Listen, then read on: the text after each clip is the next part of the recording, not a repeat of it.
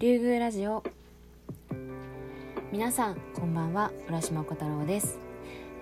このラジオは書店主になりたい多趣味人間浦島小太郎が趣味の話や自分の考えていることを皆さんと話していく番組になっています。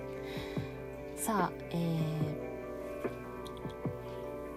ー、コラボ、えー、私の大学時代の先輩両美風さん。プー先輩とのコラボ第2回目ということで実際にねお芝居を本業にしているプー先輩とちょっとお芝居について話をしようかなと思います。よろしくお願いします。はい。どうも皆さん両美風でございます。こんばんはこんばんはこんばんは。そう。プー先輩と私の間でなんか共通のね好きな舞台があってそれが「レ・ミゼラブル」っていう、えー、題目なんですけどこれはね、えー、1980年に最初に、えー、上演されたミュージカルでビクトル・ユゴーっていう方の同名の小説「レ・ミゼラブル」を原作としたものです。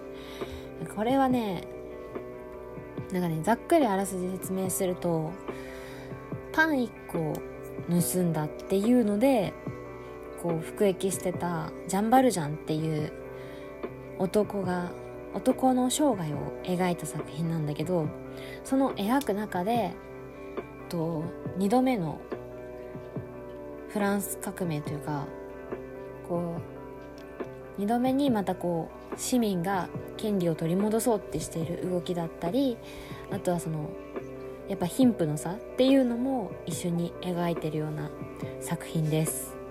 ね先輩。はいそうですね。だいぶ簡潔にまとめたね。そう。ちょっとねいや長いんですよ本当に。なんか、長い。一言で語り尽くせない作品そうそうそう。なんかねキリスト教の教えをすごい根底に意識づけた作品でなんかすごい見てると心が洗われるような音楽とかいっぱいあって見応えある作品になってますね。うん。なんかそう。ね。そう。私最初にこの「レ・ミゼラブル」に触れたのは小学4年生の時にあの博多座の舞台で見たんですけど先輩は一番最初に触れたのはいつですか？は小学5年生ですね。初めて生の舞台で見たのは。それまではねたまたま世界名作劇場でテレビで会ってたアニメ版の「レ・ミゼラブル」とかちょっと見ましたね。アニメ版はね見たことない。見てみて面白いよ。えー、えストーリーは結構一緒ですか？ストーリーはねはどっちかっていうとコゼットの、なんか物語を軸に置いてる感じ。うん、うん、そうコゼット。だから全体的にまあ明るめ華やかな感じ。うんうんうんうんえー、コゼットっていうのはなんかそのえーと、とさっき主人公のジャン・バルジャンの、まあ、娘になる女の子の名前ですでも私そのなんだろう。レミゼってなんかすごいね。小学生からしたら分かりにくかったんだけど。そうだね。なかなかヘビーなバックボーンあるからねあの作品。小学4年生とかってフランス革命すら知らない時代じゃないですか、うん、何何を戦ってるのってなるんですよね。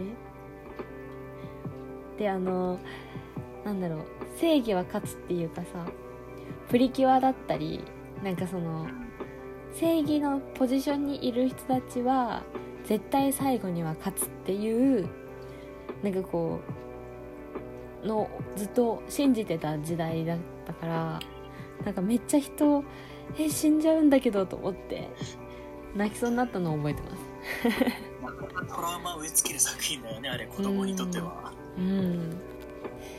いやマジで。ええっとまあその「レ・ミゼラブル」は大体小説からミュージカルに、えっと、まあ広がっていってさらには、えっと、2012年に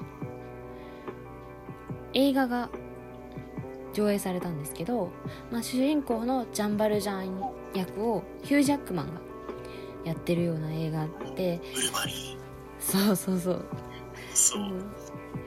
そう多分ね映画を知ってる人は多いんかなって感じなんですけどうん。やっぱり映画はどうでした？まあ映画はものすごい面白かったねやっぱり、うん。うん。もうもうラストの民衆の歌がパーって歌い上がった後もう立って拍手したくなったもん、うん。一部の会場では実際にスタンディングオベーション起き上がったみたいですけどね、うん。あ面白かった。いやもうあの私その小学生ぐらいに聞いた時にその民衆の歌？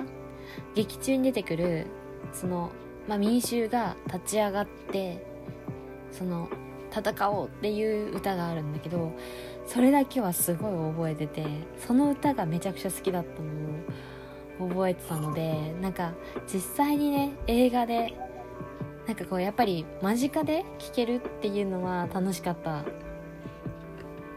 なぁと思ってるんですけどやっぱ先輩から見て舞台の「レ・ミゼラブル」と、えー映画の「レ・ミゼラブル」って何が違うと思いますか？あそうだね。まあやっぱり舞台っていうのは、うん。まあ客席の想像力を補ってもらって初めて成立するものだから割と抽象的な表し方が多いから、まあ、それこそ楽しみで、まあ、舞台転換がやっぱ「レ・ミゼラブル」舞台すごかんったよね、回ったり。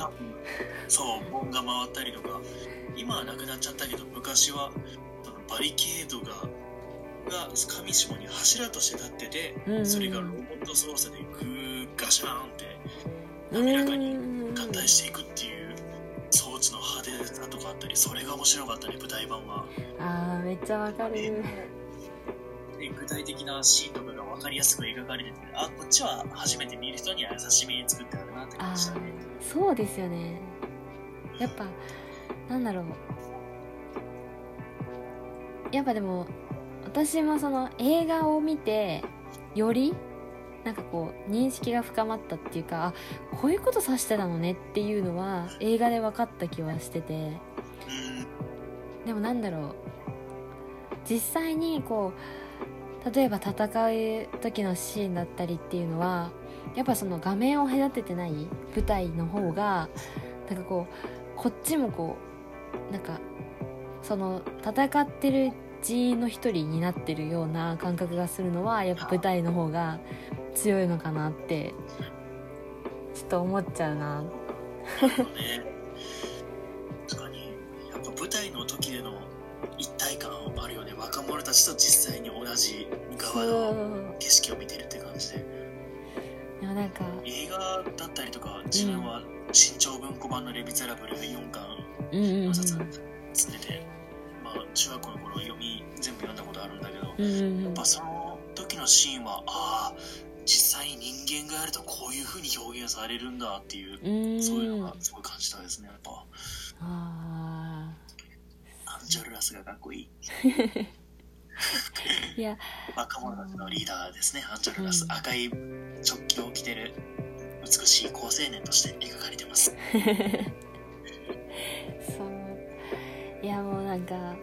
さっきもちょっとねあの収録をする前にプー先輩と話してたんだけどその登場人物の中でこう子供からおじいちゃんおばあちゃんまでいるからこう感情移入する相手っていうのがそれぞれこう自分の年によって変わってくるからすごい面白い部分もあるんだよねっていう話をねしてましたね。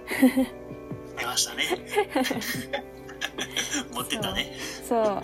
いやめっちゃいや本当にそうなんですよ。でその時にそれをプー先輩が言ってて本当にそうだと思ってなんかなんだろう。